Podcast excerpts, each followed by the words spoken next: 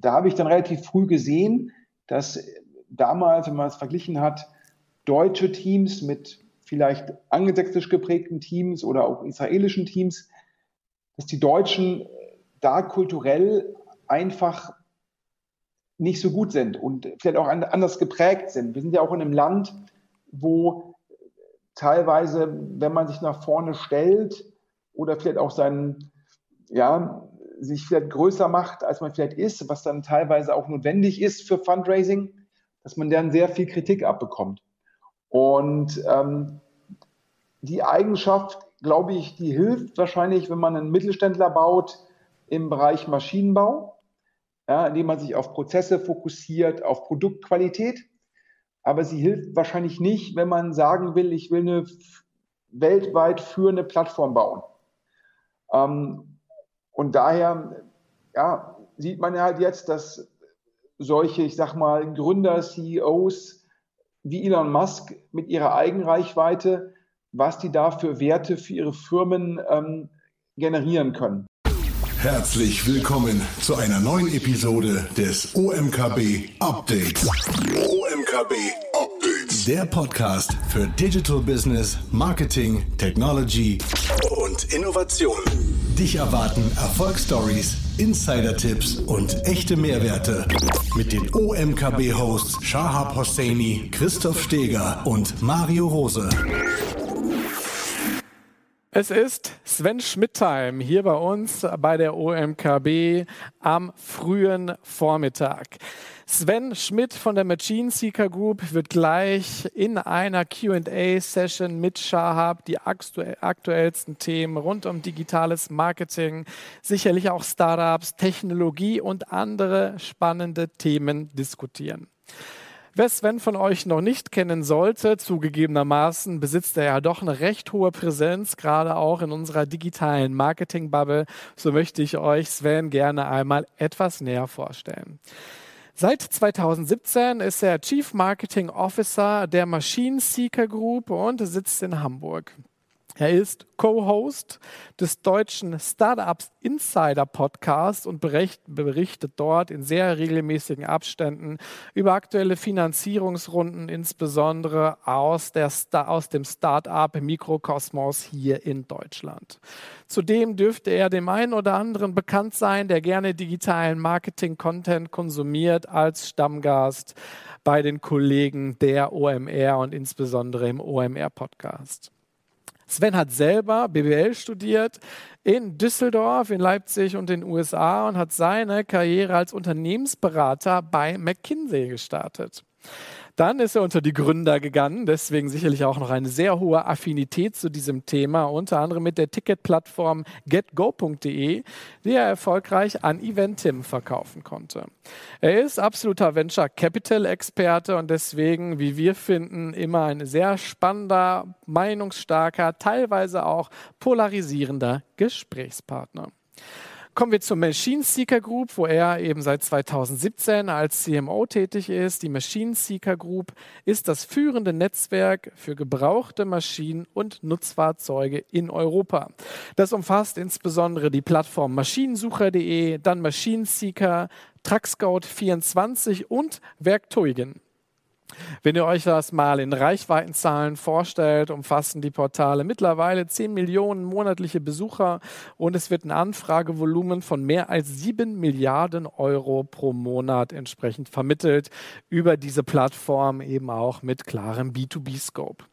Was ganz spannend ist und wer Sven ein bisschen verfolgt weiß, sein Herz schlägt für den Sport, äh, für den Sport natürlich nicht nur als Fan, sondern unter anderem eben auch als breiter Sportsponsor der Landschaft im deutschen Sportbereich. Er ist unter anderem Sponsor im Handballbereich, dann bei der deutschen Delegation, die jetzt in Olympia in Tokio am Start gewesen ist und bei, wie er selber sagt, der besten zweiten Bundesliga, die es je gab.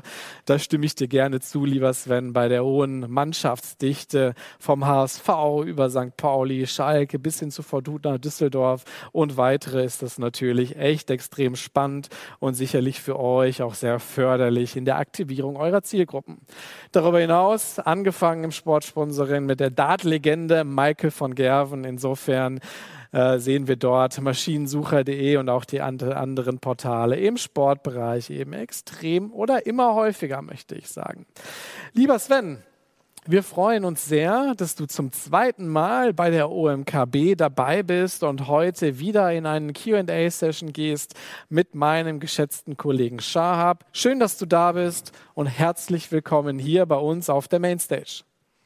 Ja, vielen Dank für die Einladung. Ich hoffe, ihr könnt mich alle gut hören. Absolut, perfekte Tonqualität. Hervorragend. Vielen, vielen Dank für die Intro. Ähm, sehr nett. Ich glaube, eine kleine Korrektur. Also ähm, die Maschinenseeker Group sitzt in Essen und ähm, ich persönlich wohne in Düsseldorf. Ja, du bist ja auch ein, ein Kind des Ruhrgebiets, so kann man sagen, zumindest mit dem Essener Standort. Die Fahne kann man, wie ich finde, nicht hoch genug halten. Ich selber komme auch aus dem Pott, deswegen finde ich das erste Mal grundlegend sehr sympathisch. Und Sven, du hast das Vergnügen mit meinem lieben Kollegen Shahab, der schon in den Startlöchern sitzt. Shahab, ich freue mich sehr auf deine Fragen und euren Dialog. Insofern viel Spaß der OMKB-Community und viel Spaß natürlich auch euch beiden im Austausch. Let's go. Hm. Sehr schön. Vielen Dank für das Intro, Mario, und äh, Servus, äh, Sven, auch von meiner Seite aus. Sven, du hast beim letzten Mal, bei deinem letzten Auftritt, hast du eine Pain-Situation dargestellt mit Entwicklerressourcen in Essen. Ja, du hast es ja gerade auch nochmal korrigiert. Konntet ihr seitdem ähm, neue Softwareentwickler finden oder habt ihr weiterhin Bedarf im Bereich der Programmierung, Softwareentwicklung? Ja, ich glaube, es bleibt äh, generell durch den digitalen Boom in Deutschland, äh, sicherlich auch ausgelöst durch Corona, bleibt der Recruiting-Markt allgemein eng und das bezieht sich nicht nur auf äh, Softwareentwickler, sondern natürlich auch auf Online-Marketeers, Produktmanager und so weiter. Und ich glaube, wir haben aktuell über 20 Positionen ähm, ausgeschrieben. Und das heißt, der iOS-Entwickler ist der Android-Entwickler. Wir suchen aktuell auch einen Head of Online-Marketing also daher, ich sage ja immer, gute Firmen entstehen durch gute Mitarbeiter und äh, daher aktuell würde ich sagen, ist es ein Markt, ja, wo gute Mitarbeiter sehr viele Optionen haben und da steht man halt im, im starken Wettbewerb. Okay, verstehe. Das heißt, äh, wenn sich jemand äh, auf die Suche nach einem neuen Job in Essen und Umgebung bewegen sollte, habt ihr mit Sicherheit die 20 besagten Stellen auf der Webseite ausgeschrieben? Ah, die sind auf der Webseite aufgeschrieben und ich sage ja immer, wir suchen ja, sind ja sehr, sehr anspruchsvoll, ähm, lieber ein bisschen warten und den richtigen Mitarbeiter finden oder die richtige Mitarbeiterin, als kurzfristig zu sagen, einfach nur in jedem Fall einstellen. Das ist nicht unsere Kultur. Also wer ein starkes Abitur hat, wer äh, analytisch gut ist, also auch gute Noten in Mathematik und Physik, ähm, wer gute Studienleistungen hat, äh, sehr gerne bewerben. Für gute Leute finden wir immer einen Platz, auch wenn jetzt eventuell eine, die konkrete Stelle gar nicht ausgeschrieben ist, sehr gerne sven.schmidt.maschinensucher.de, also Vorname, Nachname at hauptdomain.de und äh, falls jemand rätselt, Schmidt mit DT. Aber genug der Werbung. Sehr schön. Ja, toi, toi, toi, dass, äh, dass sich die richtigen Kandidaten bei euch dann bewerben. Sven, äh, steigen wir doch mal direkt ein. Die Tech-Bubble spricht seit äh, einigen Tagen über den jüngsten Auftritt unseres Kanzlerkandidaten der CDU, Armin Laschet, gegenüber Elon Musk äh, hier, hier in Berlin. Jetzt will ich gar nicht bewerten, was dort gesagt wurde. Das, das, das kann ja jeder für sich selbst interpretieren. Was ich viel erstaunlicher finde, ist das sehr, sehr öffentlichkeitswirksam, unter anderem auch bei YouTube, ETC, KI-Experten, Ingenieure, Softwareentwickler, also wirklich sehr, sehr hoch ausgebildetes Personal, sich äh, offenbar sehr, sehr magisch angezogen fühlt, nicht nur von Tesla, sondern auch von dieser Personality Elon Musk. Ob das jetzt gut ist für den Standort Berlin und äh, generell Deutschland, ähm, das äh, müssen dann auch andere bewerten, ähm, weil natürlich der Wettbewerb hier um genau diese, diese führenden Köpfe total intensiv äh, jetzt auch in den nächsten Monaten und Jahren wahrscheinlich geführt wird. Meine Frage zielt auf was anderes ab. Fehlt es uns in Deutschland an authentischen Machern, Entrepreneuren, Persönlichkeiten oder sind wir einfach unter kulturellen Aspekten nicht so dieses bullische nach vorne gehen, äh, wenn, wenn man das jetzt mal mit einem Elon Musk vergleicht. Jetzt können wir irgendwie Frank Thelen hier in den Raum werfen. Du hast ja auch eine ganz spezielle Beziehung, glaube ich, zu Frank. Äh, der bringt mich aber jetzt auch nicht persönlich in Schwingung, muss ich sagen. Ähm, Wie, wie, stehst du, wie stehst du generell zu, zu, zu diesem Thema? Weil starke Unternehmen und Unternehmerpersönlichkeiten hätten wir ja eigentlich vorzuweisen. Oder fehlt es uns an diesem dramatisch überspitzenden US-amerikanischen bullischen, hey, hier bin ich und äh, ich ziehe euch einfach mal mit mit meiner völlig überdrehten Vision. Ja, ich, ich meine, wenn man sich Elon Musk Vision anschaut, irgendwann mal den Mars zu besiedeln, etc., ähm, ist ja auch ganz, ganz viel Fiktion mit dabei. Wie stehst du dazu? Ja, ich glaube, du hast jetzt ganz viele Punkte adressiert. Also zum einen glaube ich, dass äh, wir leben in einer Aufmerksamkeitsökonomie. Ähm, das hat was mit Social Media zu tun. Das hat auch damit was zu tun, dass viele Geschäftsmodelle, die jetzt Top of the Funnel werden wollen, brauchen auch die Aufmerksamkeit, ähm, um dann halt im Endeffekt Kunden zu akquirieren. Und wenn man dann als Plattform vorne ist, sind natürlich auch ähm, die Gewinne eher 0 und 1 verteilt. Also entweder bist du Marktführer oder du gewinnst halt nicht.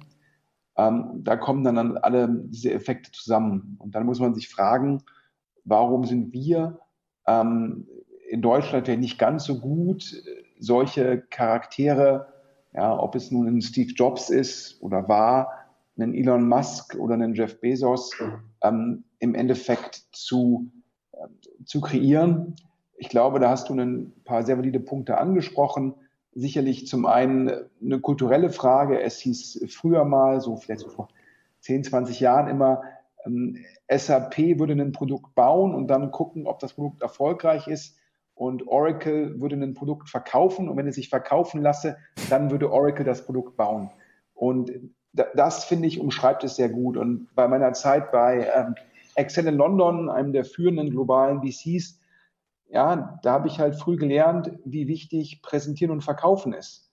Ähm, und dann habe ich gefragt, oder wie wichtig es sozusagen aus amerikanischer und angelsächsischer Perspektive ist. Und da habe ich gefragt, warum legt ihr so viel Wert, wie gut sich ein Team verkaufen kann? Und da wurde mir gesagt, ja, das sei einfach wichtig, mh, denn ein Gründer, der charismatisch sei, der eine, eine gute Storyline hinbekommen würde, der könne besser rekrutieren der könne besser weitere Finanzierung raisen und der kann seine Firma auch besser verkaufen, ob nun über ein IPO oder einen Trade Sale. Und da habe ich dann relativ früh gesehen, dass damals, wenn man es verglichen hat, deutsche Teams mit vielleicht angelsächsisch geprägten Teams oder auch israelischen Teams, dass die Deutschen da kulturell einfach nicht so gut sind und vielleicht auch anders geprägt sind. Wir sind ja auch in einem Land, wo teilweise, wenn man sich nach vorne stellt oder vielleicht auch seinen, ja, sich vielleicht größer macht, als man vielleicht ist, was dann teilweise auch notwendig ist für Fundraising, dass man dann sehr viel Kritik abbekommt. Und ähm, die Eigenschaft, glaube ich, die hilft wahrscheinlich, wenn man einen Mittelständler baut im Bereich Maschinenbau, ja, indem man sich auf Prozesse fokussiert, auf Produktqualität aber sie hilft wahrscheinlich nicht, wenn man sagen will, ich will eine weltweit führende Plattform bauen. Ähm, und daher ja, sieht man ja halt jetzt, dass solche, ich sag mal, Gründer, CEOs wie Elon Musk mit ihrer Eigenreichweite, was die da für Werte für ihre Firmen ähm, generieren können. Auf der anderen Seite muss man natürlich auch sagen, auch ein Jeff Bezos, der war ja zu Anfang nicht so. Das heißt, der hat Amazon so groß gemacht, ohne jetzt diesen, dieses Charisma zu haben, mit dem wahrscheinlich Elon Musk schon in Anführungsstrichen ja, aufgewachsen ist. Und daher geht es auch anders. Allerdings muss man natürlich sagen, dass jetzt im Fall von zum Beispiel Jeff Bezos der, der größere Heimatmarkt und natürlich auch in gewissen Rahmen das Englische auch von Vorteil sind. Das ist natürlich für einen glaube ich, für einen nicht Muttersprach, also nicht englisch muttersprachlichen Gründer auch immer noch mal schwieriger, dieses Charisma rüberzubringen. Auf der anderen Seite geht das natürlich auch. Ich glaube, so einen äh, Kagan Sümer von Gorillas, der bringt halt auch dieses Charisma mit, diese, diesen großen Glauben, der dann eventuell Berge versetzen kann. Also daher, man hat ja auch gesehen, dass er es geschafft hat, ich glaube, das schnellste Einhorn, Unicorn zu werden, was wir in Deutschland, in Europa hatten. Und auch da sieht man den Wert vom Storytelling. Ja, und ähm, wie er dadurch natürlich auch, also generell Gorillas ist ein guter Name, aber er hat auch eine gute Brand gebaut. Ja, absolut, absolut. Das heißt, äh, in, in Summe sagst du, uns fehlt ein bisschen Sales-DNA. Also du wünschst dir ein bisschen mehr Sales-DNA, etwas pushigeres Vorgehen. Du hast es ja gerade valide auch hergeleitet, dass äh, ein, ein Gründer, der eine gewisse Sales-DNA hat, auch die Fähigkeit hat, besseres Personal zu rekrutieren, weil Verkauf ja eben nicht nur kundenseitig, sondern auch mitarbeiterseitig abläuft. Ähm, ist, das, ist das so äh, korrekt zusammengefasst? Ja, absolut. Also ich glaube, ähm, manche sagen Sales-DNA, manche reden von Storytelling-Fähigkeiten. Ich glaube, das sind dann zum Schluss nur, nur Wording-Fragen. Gemeint ist zum Schluss, dass man als Gründer, als Tech-Gründer einfach erkennen muss, man muss sich, man muss seine Firma immer verkaufen. Und ähm, ich habe es auch mal ähm, immer Leuten gesagt, damals, das ist schon ein bisschen was her, der Jens Begemann von Wuga zum Beispiel, das war einer der ersten deutschen Gründer, die die Firma immer sehr, sehr gut verkauft haben. Der war immer perfekt im Auftreten oder war, sage ich jetzt, weil er nicht mehr bei Vuga aktiv ist, ist er jetzt ja primär Business Angel, sicherlich immer noch perfekt im Auftreten. Und äh, das, wie gesagt, müssen wir, das kriegen wir teilweise, glaube ich, anders beigebracht, kulturell in Deutschland. Ja, ähm, ich kenne auch ähm, die Geschichte von einem Gründer, sehr erfolgreich, der mir erzählt hat, äh, bei einem Abendessen, dass er irgendwie Autofan sei und was er so für Autos hätte und die hätte er immer in seiner Tiefgarage und mit denen fahre er dann nachts rum. Und äh, da habe ich mir gedacht, boah, ja, in den, in den USA würde so jemand ganz stolz mit seinen Autos fahren und sagen, hier, schaut mal, das kann ich mir jetzt leisten, weil ich habe die Firma geschaffen, ich habe die Arbeitsplätze geschaffen und ich bin so erfolgreich. Und in Deutschland sagt jemand, ich habe die tagsüber in der Tiefgarage und ich fahre damit nachts rum. Mhm. Thema Neidgesellschaft, ähm, mhm. ja das hilft halt auch nicht. Also dieses, ja. dieses Stichwort Neidgesellschaft ähm, und auch jetzt wieder teilweise jetzt hier im Bundestagswahlkampf, wo immer nur darüber geredet wird, wie wir Geld umverteilen und viel zu wenig darüber geredet wird, wie wir Vermögen schaffen. Und das passt leider in diese, in diese deutsche DNA rein. Und ich bin mir nicht ganz so sicher, dass die DNA mag vielleicht hilfreich sein, um ähm, sozialen Zusammenhalt zu stärken. Die DNA mag hilfreich sein, um eine gewisse Art von Firma zu kreieren. Aber in einer Welt, wo ja dieses Schlagwort ist, Software uh, will eat the world, also die Dominanz von Software für die nächsten Jahrzehnte. Und im Softwarebereich ist es halt meistens so, da gewinnen pro Kategorie zwei bis drei Anbieter und das auf globaler Ebene. Und dann muss man halt einen globalen Marktführer schaffen.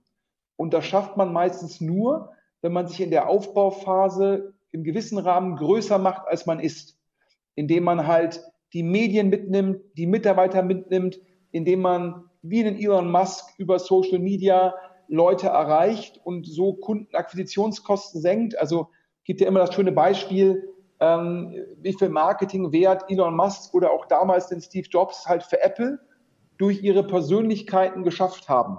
Also was hätte das gekostet, in klassischem Marketing-Spend. Und ähm, ich glaube, es wird notwendig sein, dass wir das erkennen und versuchen, uns zu ändern, um halt auch diese Wertschöpfungstiefe, die uns in den letzten fünf, sechs, sieben Jahrzehnten Wohlstand geschaffen hat, um die zukünftig aufrechtzuerhalten. Aber ich befürchte, wenn man so diese öffentlichen Diskussionen sieht, ähm, statt sich zu fragen, wie können wir hier eine Plattform bauen, auf der halt auch solche Firmen entstehen, reden wir darüber, ähm, wie können wir Reichtum umverteilen. Und ob das dann solche Charaktere anlockt, das wage ich zu bezweifeln. Mhm, okay, verstehe. Tesla investiert ja auch interessanterweise so gut wie gar nicht in Advertising, von daher ein wichtiger Hinweis von dir. Ähm, was hat das eigentlich für, für einen Return of Invest, wenn ich so eine starke Personality habe? Sprechen wir über Persönlich äh, Persönlichkeiten, äh, Sven. Du bist ja in diversen Podcasts aktiv und äh, bist auch dafür bekannt, dass du wirklich sehr, sehr spitze äh, Analysen, komplexe Sachzusammenhänge innerhalb kürzester Zeit äh, auf, auf einer abstrakten Ebene kontextuell auch eingeordnet bekommst. Äh, wie schaffst du es persönlich, dich so vielschichtig zu informieren? Also was, was für eine Strategie verfolgst du, um diese Informationsgesellschaft, äh, die du ja gerade auch aufgezeigt hast, äh, die, die voller Informationen ist, die richtigen Informationen zu absorbieren, zu verarbeiten? Wie gehst du davor? Was sind auch die, die Medien, die du nutzt? Ist es äh, Social Media, ist es äh, Video, ist es Text, ist es Audio? Ähm, und vielleicht noch eine erweiterte Frage, wie viel Invest leistest du? Um dich da permanent up-to-date zu halten und hast du eine spezifische Technik, ja, um einfach ganz, ganz viel Wissen innerhalb kürzester Zeit zu konsumieren und zu verarbeiten? Ich glaube, ich habe es ja schon mal in einem anderen ähm, Podcast, glaube ich, gesagt, wo ich zu Gast war, ähm, dass ich sehr gerne lese. Ja, es ist ja eine Generationsfrage, aber ich gibt ja manche Leute, die sagen mir, sie können sich Podcast in 1,5 bis zum Zweifachen der Geschwindigkeit anhören und so halt ähm, das Ganze für sich selbst effizienter oder effektiver zu gestalten. Ähm, das kann ich irgendwie nicht und äh, ich kann allerdings, glaube ich, komparativ äh, relativ schnell lesen. Das wäre, glaube ich, in meinem Fall mehr so, weil ich viel lese, irgendwann äh, kriegt man es dann irgendwie hin, wahrscheinlich schneller zu lesen. Und äh, also für mich ist Lesen die Form, um Informationen aufzunehmen versus irgendwie Video oder Podcast. Das ist für mich mich macht das wahnsinnig, das dann irgendwie in der doppelten Geschwindigkeit zu hören oder zu sehen. Also äh, lese ich lieber und kann da meine Geschwindigkeit dann auch vielleicht irgendwie nochmal anpassen, wenn halt die komplexeren Zusammenhänge kommen, dann halt mir Zeit lassen und wenn es dann halt vielleicht nicht ganz so eine hohe Informationsdichte hat, sehr schnell lesen. Also das dazu ähm, generell ist immer eine Frage, wie allokiere ich halt mein, meinen Tag und gibt halt Leute, die gehen halt irgendwie Golf spielen vielleicht am Wochenende ähm, ich glaube, so eine Golfrunde dauert viereinhalb Stunden. Ich in meinem Leben war ich, glaube ich, einmal auf der Driving Range. Ähm, und die Podcasts, ob es jetzt DS Insider ist oder ob es der OMR-Podcast ist, wo ich Stammgast bin oder vielleicht auch mal, jetzt war ich wieder am Wochenende bei, der, bei den Kollegen von der Welt zu Gast. Ähm, das mache ich halt am Wochenende. Das heißt, ich recherchiere am Wochenende, das heißt, ich lese, ich telefoniere, ja, ich schreibe mir die wichtigsten Dinge auf ähm, und das ist für mich so eine Art Hobby, ja. Und das ist dann immer eine Frage, ähm, andere Leute, wie gesagt, ja, ich hätte jetzt vor 30 Jahren mal gesagt, ich sammle Briefmarken. Das tun, glaube ich, die wenigsten heutzutage. Also, ähm, aber ähm, ich äh, habe hier keine Uhr an. Ja, ich ähm, spiele kein Golf, sondern am Wochenende macht mir das halt Spaß, mich da in, in Geschäftsmodelle einzudenken, mir irgendwie KPIs anzuschauen und mit Leuten darüber zu reden und zu hören, was deren Einschätzungen sind um dann halt äh, eine Meinung abgeben zu können. Okay. Vielleicht eine erweiterte Frage, Sven, wie kuratierst du Informationen und äh, die Telefonate, die du gerade angesprochen hast, ist es für dich eine wichtige Informationsquelle? Also hast du dir ein Netzwerk aufgebaut? Ja, ich glaube, äh, äh kuratieren im Sinne von, ähm, ich schreibe mir dann halt immer die wichtigsten äh, Bullets, äh, meistens immer so ganz klassisch irgendwie noch mit, mit Kugelschreiber und Papier nieder. Das ist für mich tatsächlich ähm, wenn ich mir was aufschreibe, hilft es mir halt, äh, mich danach daran zu erinnern. Es also geht dann nochmal tiefer sozusagen, brennt sich in mein Gehirn ein. Ähm, und ja, klar, für die Podcasts, ähm, da habe ich mir ein Netzwerk aufgebaut, beziehungsweise ähm, war ich ja vorher insgesamt sechseinhalb Jahre für VCs tätig. Da hat man halt ein Netzwerk. Äh, bin ja jetzt auch selbst schon seit ja, guten 20 Jahren in der Tech-Szene dabei. Wir kennen uns ja auch schon äh, von, von früher, ja, du siehst immer noch jung aus, ich bin alt geworden. ähm, und ähm, da hilft es natürlich dann, ja, dass man Leute halt mhm. dann direkt anrufen kann, dass man sagt, hier, äh, keine Ahnung, jetzt, glaube ich, heute jetzt offiziell bekannt geworden, dass ähm, so ein Tiger Global in Central investiert. Ähm, Central ist so eine Art ja, Mini-SAP für äh, kleinere bis mittelgroße E-Commerce-Händler zu einer sehr, sehr hohen Bewertung und äh, ich habe das nicht nachvollziehen können. Also habe ich halt ähm, ein, zwei andere Gründer in dem Segment angerufen und gebeten zu sagen, hey, wie schätzt ihr das ein? Was glaubt ihr, warum zahlen ihr die Bewertung? Weil ich natürlich auch nicht in jedem Segment, ja, also ich, ich betreibe jetzt keinen E-Commerce selbst. Das heißt also, ich kann jetzt schwer beurteilen, wie gut ist wirklich die Central Software. Also muss ich mich da verlassen, indem ich zwei Leute anrufe und die mir eine Einschätzung geben können. Okay, habe ich verstanden. Sven, sprechen wir noch mal kurz über die Aufnahme von Informationen. Das, das passt ja ganz gut. Und die Verarbeitung dieser jedoch auf, auf einer eher programmatischen Ebene, würde ich sagen. Ähm, mal, mal, ganz salopp gefragt, kannst du eigentlich coden? Also hast, hast du eine Affinität zum, zum Thema Softwareentwicklung? Kannst du coden? Nee, le leider nicht. Ähm, leider nicht. Ich ähm, kann eine lustige Geschichte erzählen. Ähm, als ich damals, ich bin jetzt 47, damit die Hörer das oder Hörer oder Zuhörer das einschätzen können, Zuschauer äh, das einschätzen können. Und äh, als ich, glaube ich, so 11, 12 war, wollte ich unbedingt so ein C64 haben, so ein Commodore. Ähm, das glaube ich noch vor deiner Zeit. Ähm, und ähm, dann haben meine Eltern gesagt, hier, ähm, wenn du einen Computer haben willst, dann musst du auch äh, programmieren lernen. Und äh, dann bin ich irgendwie genötigt worden, an der Volkshochschule ähm, so einen Basic-Kurs zu machen und damals noch Pascal. Mhm. Ja, das waren damals die beiden Kurse an der Volkshochschule. Und dann saß ich da irgendwie abends zwischen lauter Erwachsenen, weil meine Eltern gesagt haben, nee, du musst diese Kurse machen, um den C64 zu bekommen. Ja, und das hat mich wahrscheinlich irgendwie in dem Fall eher, eher abgeschreckt.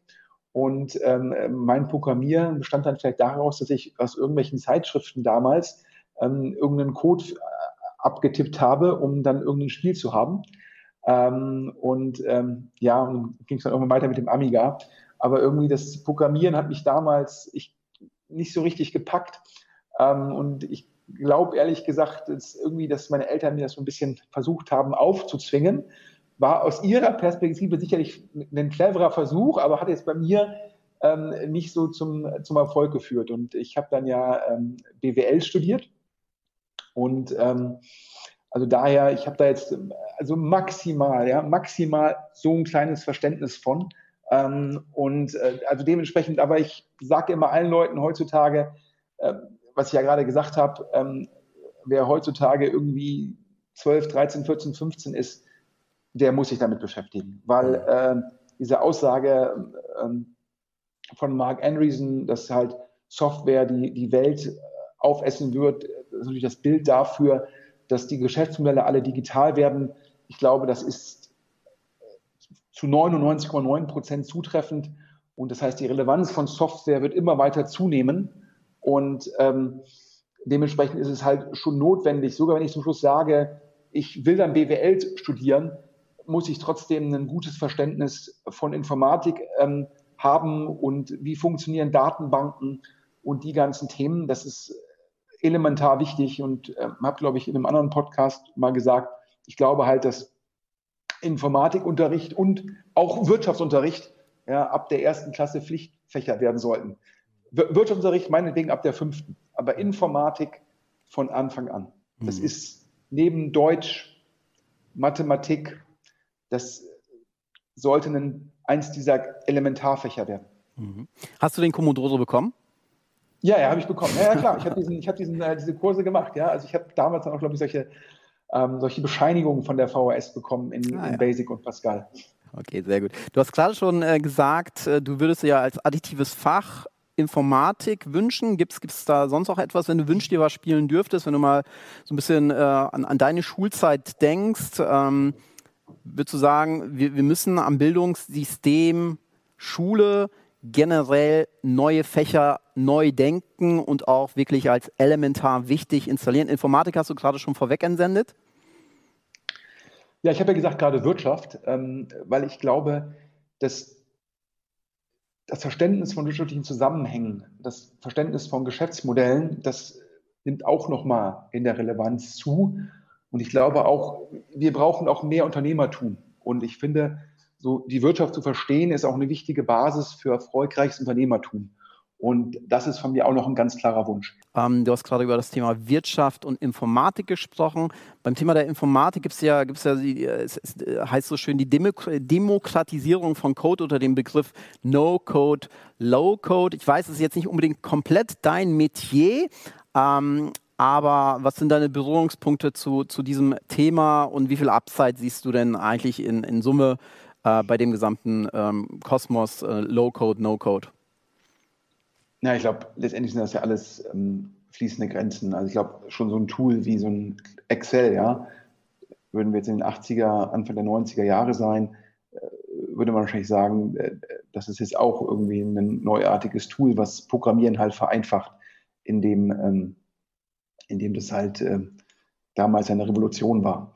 Ähm, und ähm, so eine Tabellenkalkulation. Und dementsprechend glaube ich, dass wir immer mehr Software haben werden, die halt ähm, Sachen, die man früher mit viel Programmieraufwand äh, machen musste, vereinfachen. Ob das nun ähm, äh, Business Intelligence ist. Da gibt es ein Startup in Berlin, was gerade eine große Runde macht, äh, Y42, äh, die gesagt haben, wir machen de facto eine Low-Code-Anwendung, dass jeder halt Business Intelligence halt einfacher darstellen kann. Ähm, ob das dann teilweise, ähm, ich glaube, Brighter ist ein Startup, was irgendwie Legal Tech macht, die auch versuchen, ähm, diese Anwendungen in die Breite zu bekommen, indem sie da die Coding-Anforderungen runterschrauben. Ich glaube, ähm, das sehen wir und ähm, das ist auch unglaublich sinnvoll, dass das kommt.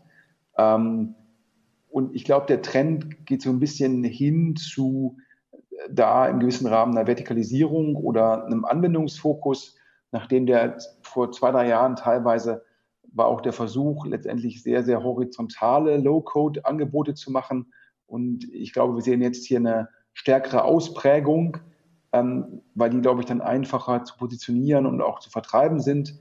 Ähm, aber generell haben wir auch schon vorher im Bereich der Programmierung gesehen, ähm, dass ja einfach schon aus Effizienzgründen dann teilweise schon auf vorhandenen Modulen aufgesetzt wird, ähm, was ja auch sinnvoll ist. Und jetzt gerade im E-Commerce haben wir natürlich eh schon entweder Open Source Modelle oder letztendlich ähm, Standardsoftware, die sich da entwickelt hat. Ja, das erklärt ja auch, warum wir überhaupt die Möglichkeit haben, so viele kleinere E-Commerce-Anbieter zu haben. Müssten die alle einen Individualshop programmieren, würde sich das Business für die gar nicht lohnen.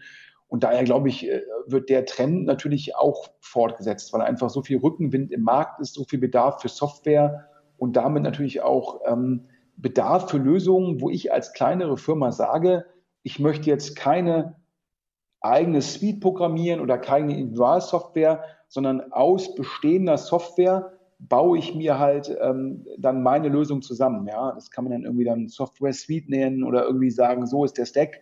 Aber da, da kommen dann diese ganzen Trends und halt auch der No-Code, Low-Code-Trend, der zahlt darauf ein. Okay, das heißt, in Summe siehst du dann auch weiter viel, viel Upside und Demand. Ja, Kommen wir nochmal zurück auf deine analytischen Fähigkeiten. Du hast ja gerade auch schon einige Companies äh, genannt. Hand aufs Herz, auf welche IPO freust du dich dieses Jahr ganz besonders? Wir haben ja gerade so gewissermaßen die, die Halbzeit ähm, des Jahres, haben dieses Jahr auch schon einige tolle IPOs erleben dürfen, trotz äh, äh, Pandemie-Tech-IPOs.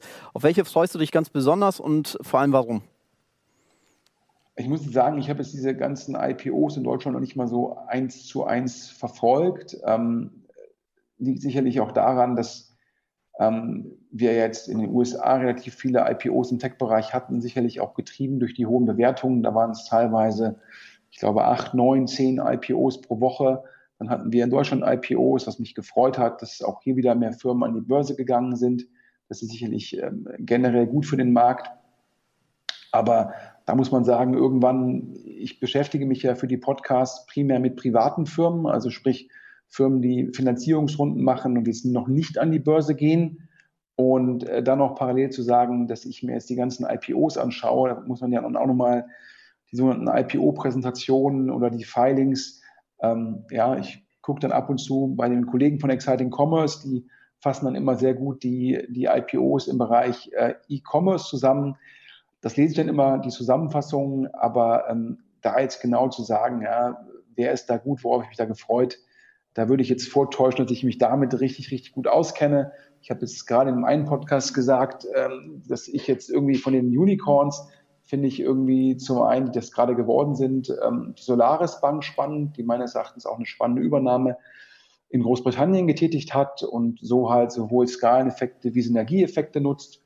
Und zum anderen, obwohl ich selbst ja, wie gesagt, hier komplett uhrenfrei bin, so ein Chrono 24, ähm, auch ein Unicorn aus Deutschland, die global führende Plattform für hochwertige bzw. Luxusuhren.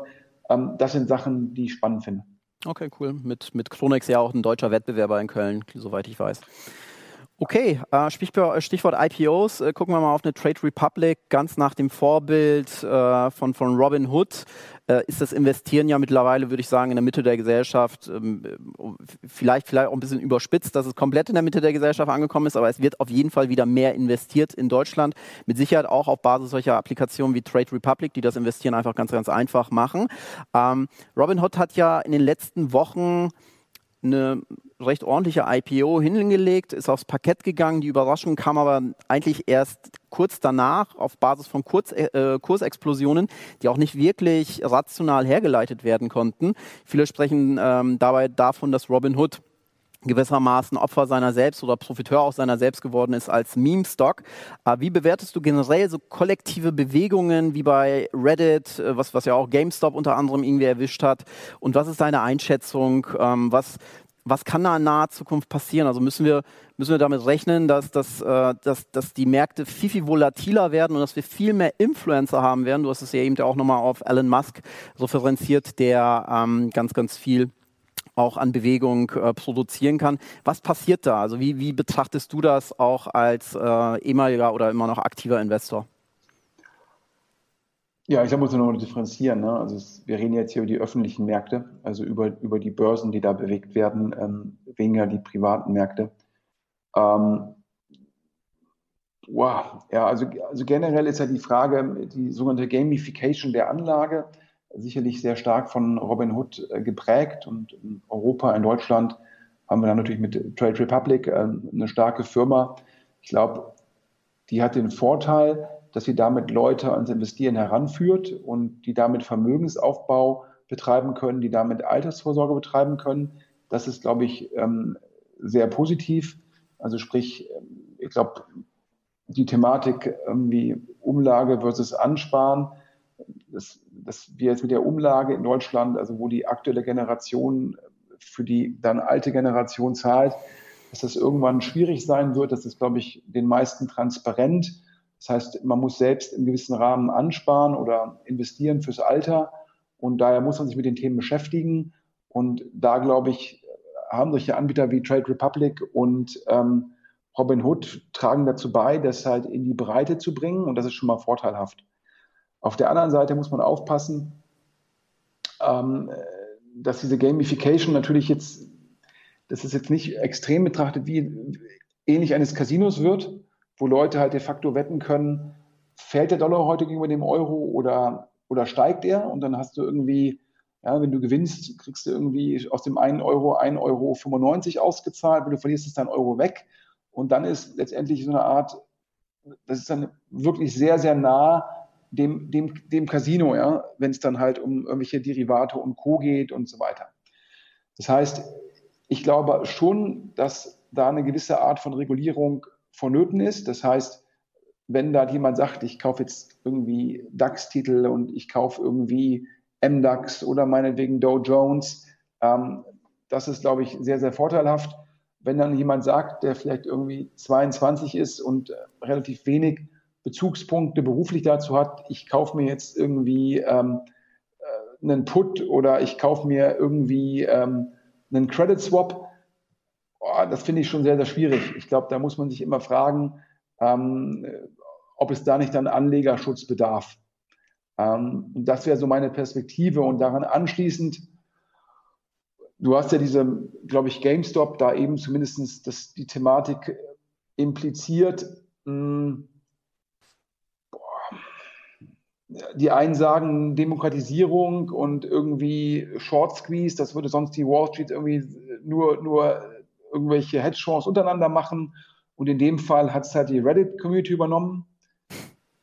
Auf der anderen Seite, das ist letztendlich ein, ein, ein Händler, ein Offline-Händler, also mit, mit Shops, mit Läden, also ein Anglizismus ist Retailer, der, der irgendwie Videospiele und Co. verkauft. Und ich, ich glaube, den Nutzern ist dann wiederum auf der anderen Seite auch klar, dass das ein Produkt ist, was sich natürlich auch komplett digital wird. Also siehe Steam und Co.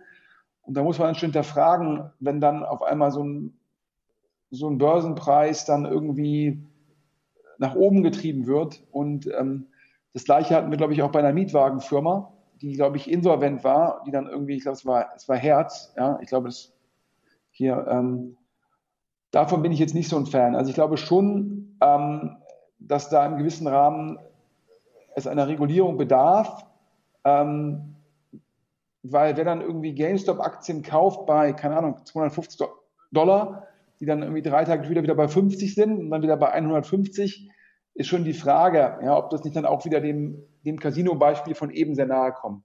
Das heißt, ich sehe da sehr positive Dinge, aber ich glaube auch, ähm, dass man im Bereich Finanzwesen, dass da Anlegerschutz schon eine Menge Sinn macht. Okay. Bleiben wir vielleicht beim, beim äh, Thema Finance. Ähm, eine sehr große Suchmaschine sagte mal, sie könne die Finanzmärkte vorhersagen, tut es aber nicht, weil es illegal ist.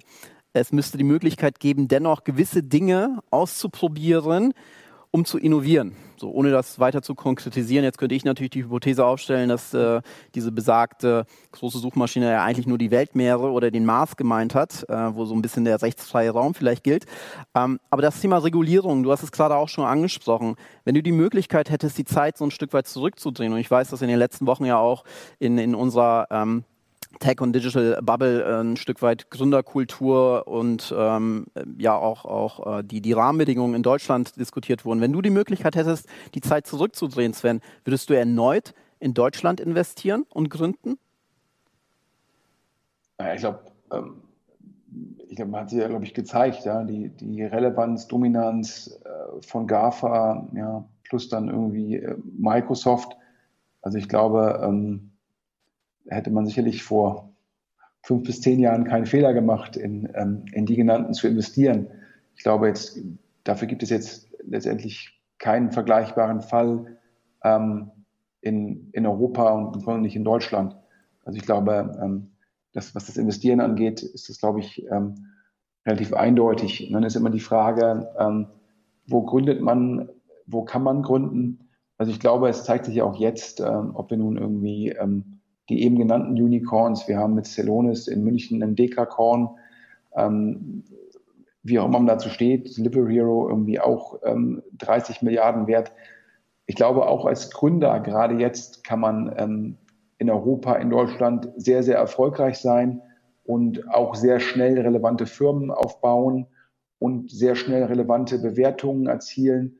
Ich habe ja gerade irgendwie den Kagan Sümer, den CEO und Gründer von Gorillas erwähnt, der das ja äh, vorgemacht hat. Und daher glaube ich, äh, vielleicht hätte man argumentieren können, dass es irgendwie vor 10, 15, 20 Jahren äh, sicherlich viel einfacher im Valley gewesen wäre, als vielleicht das Ganze in, in Deutschland zu machen. Aber in der Zwischenzeit, glaube ich, gibt es hier ähm, auch hervorragende Bedingungen für Gründer. Okay. Sprechen wir so ein Stück weit über das Gründung, äh, Gründungsthema. Aktuell ist ja unheimlich viel Geld im Markt als, als äh, gutes Gründerteam, also wirklich als gutes Gründerteam Ausrufezeichen und Idee. Steht der klassische VC heute ja wahrscheinlich etwas stärker in der Competition, in einer Pitch-Situation gegenüber Family Offices, Private Equity, you name it, Crowdfunding. Ähm, wenn ich Geld suche, sollte ich dabei im Jahr 2021 noch auf einen VC zugehen oder habe ich eigentlich deutlich bessere Optionen? Ah, ich würde immer noch das Geld, äh, also Crowdfunding, glaube ich, bin ich ja sehr skeptisch. Family Office bin ich auch skeptisch. Corporate bin ich auch skeptisch. Vor allem ist das auch gar nicht notwendig, denn ähm, die Bewertungen, die VCs bereit sind, in Deutschland für Gründungsteams zu zahlen, die sind, äh, die sind top für Gründer. Und es liegt äh, primär nicht an der Konkurrenz von Family Offices oder Corporate, sondern es liegt an der Konkurrenz von anderen VCs. Das heißt, wir sehen ja jetzt hier die ganzen Angelsachsen, ich habe es ja gerade erwähnt, ein heute bekannt gegeben worden, ein Tiger Global hat in Central investiert. Ähm, und ob es nun Q2 ist, die in Gorillas investiert haben, dann gibt es einen Insight, die unglaublich aktiv investieren. Und mein vorheriger Arbeitgeber Excel und auch, glaube ich, in Europa ist der zweitführende Anbieter ist Index. Und die haben früher immer erst in der Series A investiert. Das heißt, es gab immer man würde sagen Angel-Runde, Seed-Runde. In der Zwischenzeit nennt man das Pre-Seed und Seed. Und dann haben sich diese beiden für einen Anbieter de facto die Firmen aussuchen können in der Series A. Und jetzt drängt halt die ganze Konkurrenz aus den USA, VCs, Growth Funds, Hedge Funds, die drängen da rein und jetzt investieren Excel und Index als führende Anbieter sogar primär im Seed-Bereich, weil sie gezwungen sind durch die Konkurrenz. Und das ist für die Gründer super. Ja? Also erfahrene Gründungsteams bekommen teilweise im Pre-Seed-Bereich eine sogenannte Pre-Money-Bewertung. Also de facto für, sage mal, Präsentation und drei, vier Köpfe bekommen die Bewertungen von 15 bis 20 Millionen Euro Pre. Und ähm, das ist ja, ähm, das ist top, top, top und ist jetzt auch gar nicht so weit in dem Valley. Und das zeigt dir halt, welche Möglichkeiten du da jetzt als erfahrener Gründer hast. Mhm. Das heißt, in Summe bekomme ich heute als erfahrener Gründer eigentlich viel, viel schneller in einer viel, viel früheren Phase Geld, als es äh, in der Vergangenheit der Fall gewesen ist. Und auch viel mehr Geld, korrekt. Mhm. Da kommen die Effekte zusammen. Äh, wenn du dir so einen Christian Reber anguckst, der sechs Wunderkinder gemacht hat, der hat dann, glaube ich, äh, bei Pitch die erste Runde gemacht bei 18 Millionen Euro Pre, hat dann die nächste Runde gemacht, ich glaube, so bei 60 Millionen Euro Pre. Und, und jetzt ist es mit Tiger irgendwie 400. Das heißt, da ist diese Bewertung, das hätte früher das doppelte, dreifache an Zeit gedauert. Es wäre viel schwieriger geworden, diese großen Namen als Investoren zu gewinnen. Und das Ganze findet jetzt halt sehr, sehr schnell statt und die Investoren rufen einen an. Denn was du gerade gesagt hast, ja, der VC-Markt, gegeben die Geldflut, ja, wenn du als VC in ein gutes Team investieren willst, dann bist du derjenige, der pitchen muss. Du musst dich verkaufen. Früher, als Geld der Engpass war, ja, muss, musste man als Gründungsteam beim VC pitchen. Jetzt hat sich das gedreht. Mhm, absolut. Bleiben wir, bleiben wir beim Thema Stichwort Bedarf an Geld. Äh, Softbank hat ja vor, vor einiger Zeit äh, eine große Finanzierungsrunde bei Gorillas. Du hast Gorillas ja jetzt gerade auch schon häufiger äh, angeführt, abgesagt. Ähm, du beschäftigst dich bekanntlich ja auch sehr intensiv mit diesem Berliner Startup, welches ein sehr, sehr kostenintensives Business dann ja auch aktuell betreibt. Wie gehst du mit folgender Hypothese um, Sven, dass, dass Gorillas mehr ist als ein reiner Supermarkt auf Rädern, sondern mit eigenen Brands, ähm, ich, ich, tituliere das Ganze immer so, so ein Stück weit unter Bedarf schlägt Loyalität, ja, auch mittelfristig einfach tolle eigene Monobrands, ja, mit höheren Margen auf den Markt werfen kann. Um mal dieses Abstraktionslevel ein bisschen zu, zu verlassen, äh, wenn ich regelmäßig ja, ein totaler Chiquita-Bananen-Fan bin ja, und einfach auf den Geschmack von Chiquita abfahre, Disclaimer tue ich nicht, ähm, aber Gorillas die Fähigkeit hat, innerhalb von zehn Minuten mir eine Banane zu liefern, ja, wäre ich bereit, meine Loyalität gegenüber dieser Marke aufzugeben, weil mein Bedarf in diesem Moment stärker ist. Weil wenn diese Hypothese aufgeht, muss man sagen, äh, hat dieses besagte Unternehmen, und es gibt ja auch noch einige weitere Wettbewerber, durchaus ja die Fähigkeit, Brands zu etablieren bei höheren Margen, um das Geschäftsmodell, was ja sehr, sehr margenarm ist, ja, in, in sich betrachtet, äh, zu optimieren. Wie stehst du dazu? Ja, also ich glaube, ähm, also vielleicht mal für die, für die Hörer oder Zuschauer, äh, gibt auch noch Flink, gibt irgendwie Foodpanda, äh, gibt irgendwie Getir, gibt zukünftig GoPuff, potenziell DoorDash. Ja. Also daher äh, Uber, hat der Nutzer genau. die, nur, nur, die, die Qual der Wahl, nicht, dass es hier zum reinen äh, Gorillas Werbespot verkommt. Ähm, ja, ich glaube, ähm, zum Schluss, glaube ich, den Trend, den du ansprichst, ähm, der ist ja nicht neu. Den siehst du ja bei Lidl und Aldi, die haben das ja eigentlich etabliert. Also im Endeffekt Eigenmarken oder White Label oder keine Marken, wenn du so willst. Und so ein Edeka und so ein ähm, Rewe, um jetzt die anderen beiden großen Anbieter aufzugreifen, ähm, haben das ja letztendlich ähm, komplett übernommen. Wenn du heutzutage in so einen äh, Rewe reingehst, hast du irgendwie Rewe beste Wahl ähm, als Eigenmarke, die ein bisschen teurer ist und du hast Ja als Eigenmarke, die ein bisschen günstiger ist. Und wer jetzt als sozusagen Markenhersteller ähm, bei Rewe jetzt nicht den äh, richtigen Preis sozusagen dem Einkauf von Rewe anbietet, der verschwindet halt in der, in der untersten Regal, also außerhalb des sichtbaren Bereiches. Und äh, also aktuell, wenn ich irgendwie meiner Nutella-Leidenschaft nachgehen will, dann muss ich mich irgendwie tief beugen, um den im Rewe zu finden. Und wenn jetzt ein Ferrero halt bei Rewe wieder eine andere Platzierung will, dann müssen sie entweder bessere Preise bieten oder einen Werbekostenzuschuss. Und das zeigt dir halt, ähm, dass die Reves und Edekas dieser Welt haben auch erkannt, dass sie halt top of the funnel sind und im gewissen Rahmen ähm, ja, entscheiden können, was der Kunde kauft. Das ist, glaube ich, du sagst, Bedarf schlägt Loyalität. Ich würde jetzt sagen, ähm, Zugang schlägt Marke. Denn zum Schluss haben die Anbieter halt den Zugang. Und um jetzt auf das Quick-Commerce-Modell zu gehen, ähm, natürlich haben die Anbieter, die wir gerade genannt haben, die Möglichkeit, ähm, den Kunden zu steuern. Ja, wenn du Hunger auf eine Banane hast oder brauchst einen Liter Milch oder Spaghetti oder Wasser, das sind relativ austauschbare Produkte und dir ist es wichtiger, ähm, innerhalb von zehn Minuten das zu bekommen, als jetzt zu sagen, ich will jetzt unbedingt die Barilla-Nudeln und ich möchte das Gerolsteiner Wasser, äh, sondern du sagst, ich brauche ein Sprudelwasser und ein paar Nudeln. Ja? Ähm, und klar werden die dort in der Lage sein, genauso wie die bestehenden Anbieter, die ich gerade genannt habe, also Supermarktanbieter, ähm, mit, mit Skaleneffekten kannst du dann halt, also mit einer gewissen Größe kannst du halt Eigenmarken einführen und auf den Eigenmarken kannst du eine höhere Marge durchsetzen. Ja, ist auch, glaube ich, die einzige Möglichkeit für die zu sagen, ohne teurer zu werden, trotzdem mehr Marge durchzusetzen. Das geht nur, wenn man dann die Marken durch Eigenmarken ersetzt. Was ich aber auch immer sage, was ich nicht glaube, ist es, ähm, dass man in der Lage sein wird, Eigenmarken zu pushen und parallel noch Werbung zu verkaufen. Ja, das geht meines Erachtens gerade nicht im mobilen Bereich. Zum Schluss ja, ist der Screen von so einem Handy überschaubar und das ist ja nun mal der, der primäre Weg für diese Anbieter. Und dann kann ich entweder oben meine Eigenmarken platzieren oder ich gehe halt hin und platziere halt Marken dafür, dass die mir halt einen WKZ zahlen oder analog zu Amazon halt auf Klickbasis oder Impressionsbasis. Und das heißt, klar, den Gorillas, Flinks dieser Welt wird eine Margenerweiterung gelingen, aber man wird jetzt nicht beides hinbekommen. Nach dem Motto, ich verkaufe 100% Eigenmarken und parallel greife ich von den Ferreros dieser Welt noch Marketingbudget ab. Weil die werden ja auch gucken, solange da meine Werbung in dem Kanal zu keinen Transaktionen führt, werden die keine Werbung bezahlen. Verstehe. Das heißt, WKZs stehen so ein bisschen in, in Wettbewerb zum äh, Thema ähm, Monobrands, Eigenbrands. Okay, äh, Sven, jetzt, jetzt mal so ein bisschen ab von der, von der Außenzentrierung. Wir haben ja viel über andere Companies gesprochen. Du bist ja schließlich auch CMO der Maschinensucher. Wie hat sich euer Business in den letzten Monaten entwickelt? Ja, ich glaube, es ist immer ganz spannend. Leute äh, fragen mich immer, was hat Corona sozusagen, was bedeutet das für euer Business? Und ähm, ich sage immer, es hat äh, zwei Effekte. Zum einen hat es natürlich die Transition von Offline zu Online beschleunigt.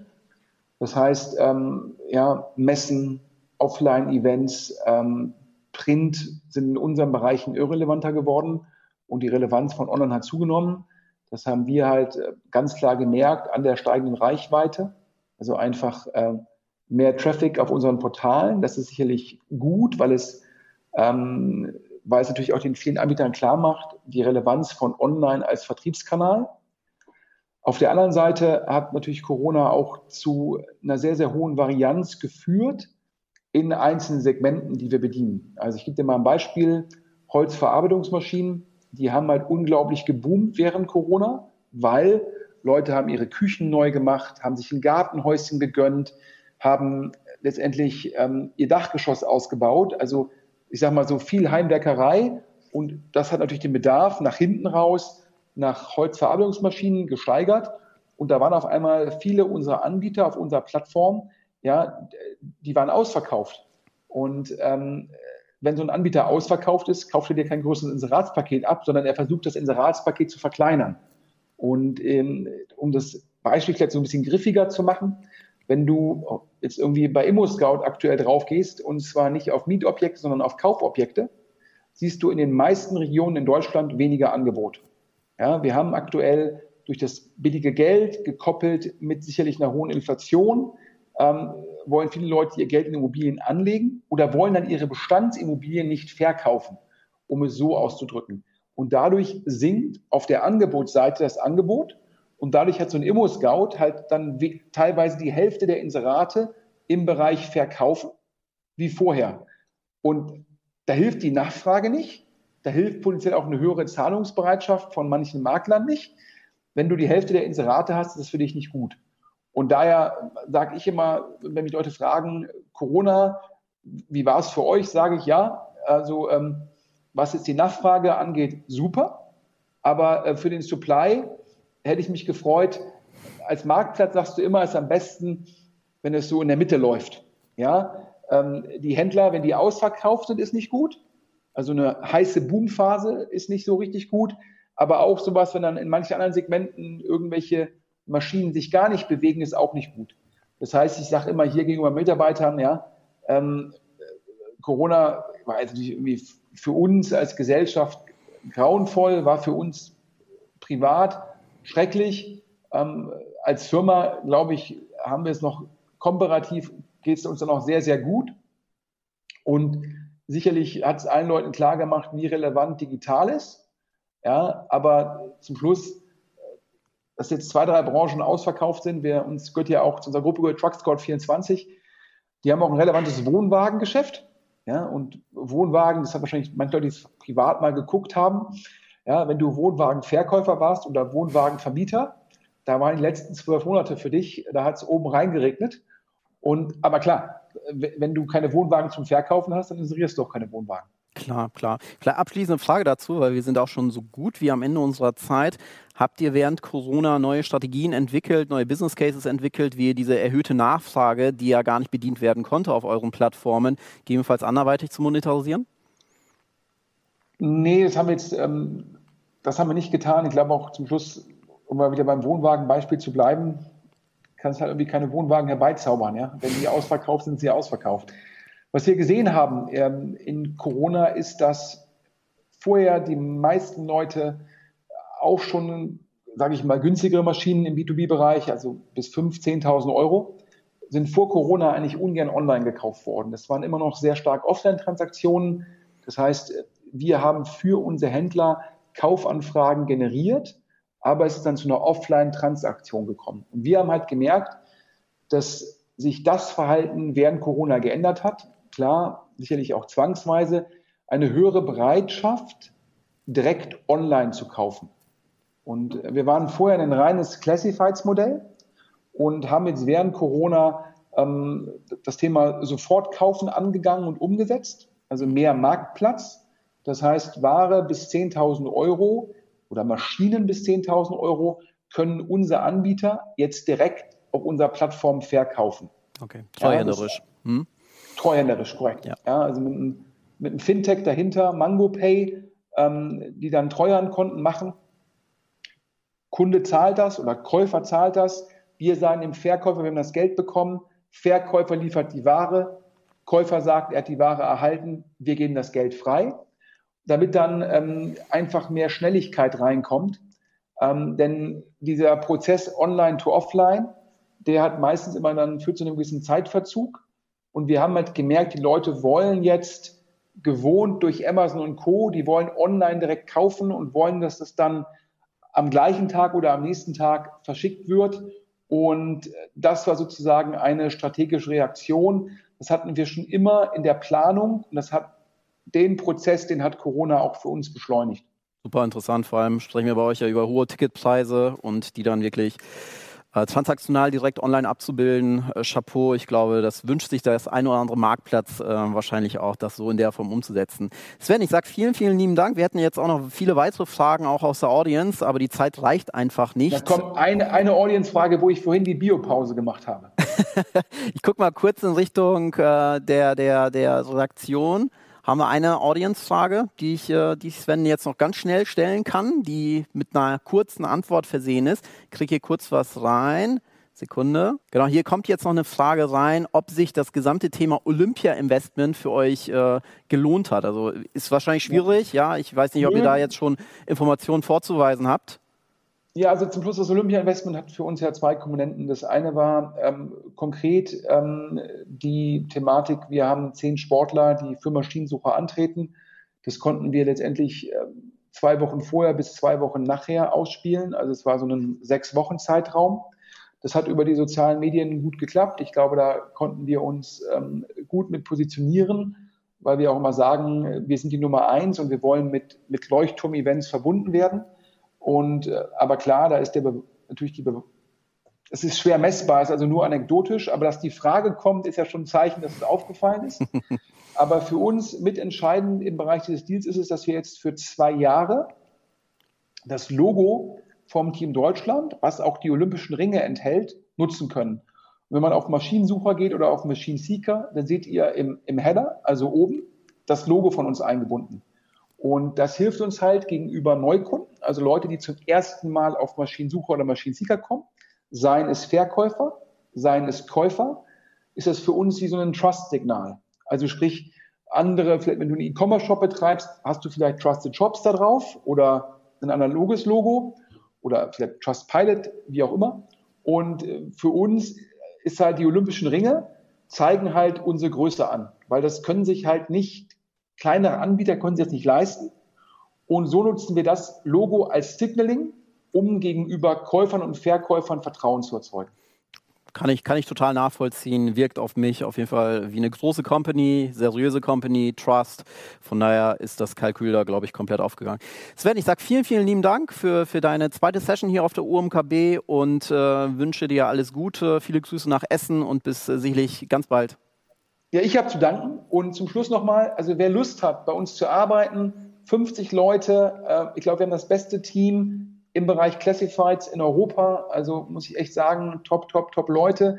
Wer also Lust hat, sozusagen für das Bayern München oder meinetwegen für das PSG der Classifieds-Firmen zu spielen, möge sich bitte bei mir melden. Äh, die Sportanalogie, die, die bringen wir öfter. Daraus kann man auch sehen, wir haben eine hohe Affinität. Bitte einfach melden sven.schmidt.maschinensucher.de und wem die Inhalte hier gefallen haben, der äh, kann gerne mir auf LinkedIn folgen. Ich bin nicht auf Twitter, ich bin nicht auf Instagram. Ähm, mein Fokus gilt so ein bisschen LinkedIn und daher gerne bei LinkedIn folgen. Und jetzt Ende des Werbeblocks und äh, vielen, vielen Dank für die Möglichkeit an dich und weiterhin so ein tolles Event und ich meinen ganz großen Respekt, was ihr da aufzieht. Klasse, vielen Dank, alles Gute nach Essen.